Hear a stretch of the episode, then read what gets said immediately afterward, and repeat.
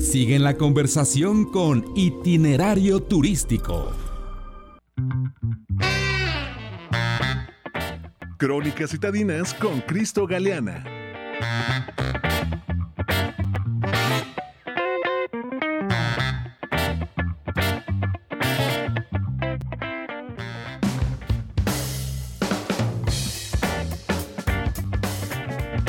José Antonio, amigos del auditorio de itinerario turístico, es un placer saludarlos de nuevo. ¿Se les antoja ir por comida oriental?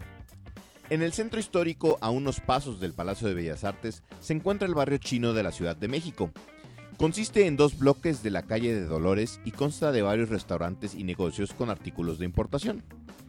Sirve como punto de referencia cultural para las aproximadamente 3.000 familias con patrimonio chino en la capital del país.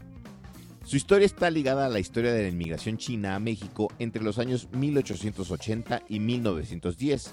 Durante el periodo de Porfirio Díaz, el gobierno mexicano probaba a modernizar el país, especialmente construyendo ferrocarriles y desarrollando los estados poco poblados del norte. Cuando el gobierno no podía atraer bastantes inmigrantes europeos occidentales, empezó a atraer trabajadores chinos al país.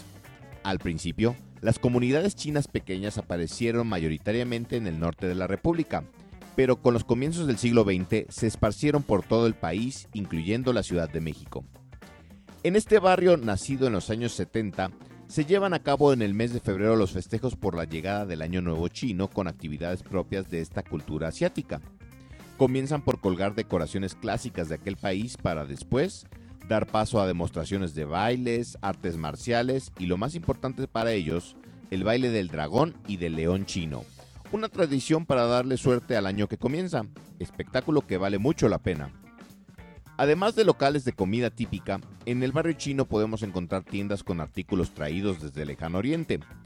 Es interesante entrar a estos locales y sumergirse en las tradiciones milenarias de China, como el arte ancestral denominado Feng Shui, que ayuda a activar la energía de los hogares o las relaciones afectivas. También es enriquecedor aprender sobre el budismo, religión principal de aquel país y su tradición de atraer las buenas vibras y generar mayor fortuna. Amable Radio Escucha, ¿sabía usted que el zodiaco chino se basa en el año en que nació cada persona y no en el mes? Toño, tú perteneces al signo de la serpiente, considerado representante de la sabiduría.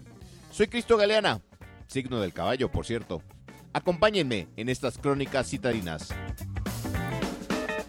Muchas gracias a Cristo Galeana. Pues a ver, Cristo, ¿qué día nos vamos a comer una sopa wonton allá al barrio chino?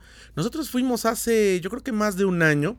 La verdad es que hay muy buenos restaurantes y es auténtico. No, es la comida china gringa que puede uno encontrar en el, en el Panda Express o en cualquier ciudad de Estados Unidos cuando, cuando va uno y, y, le presentan la comida china. Hay dos o tres restaurantes que tienen pues una comida una gastronomía bastante original, cantonesa y de la parte de la parte sur y de la parte norte. Así que bueno, pues Cristo, estamos a tus órdenes. Tú nos dices cuando nos llevas al barrio chino a comer eh, unos wontons al vapor.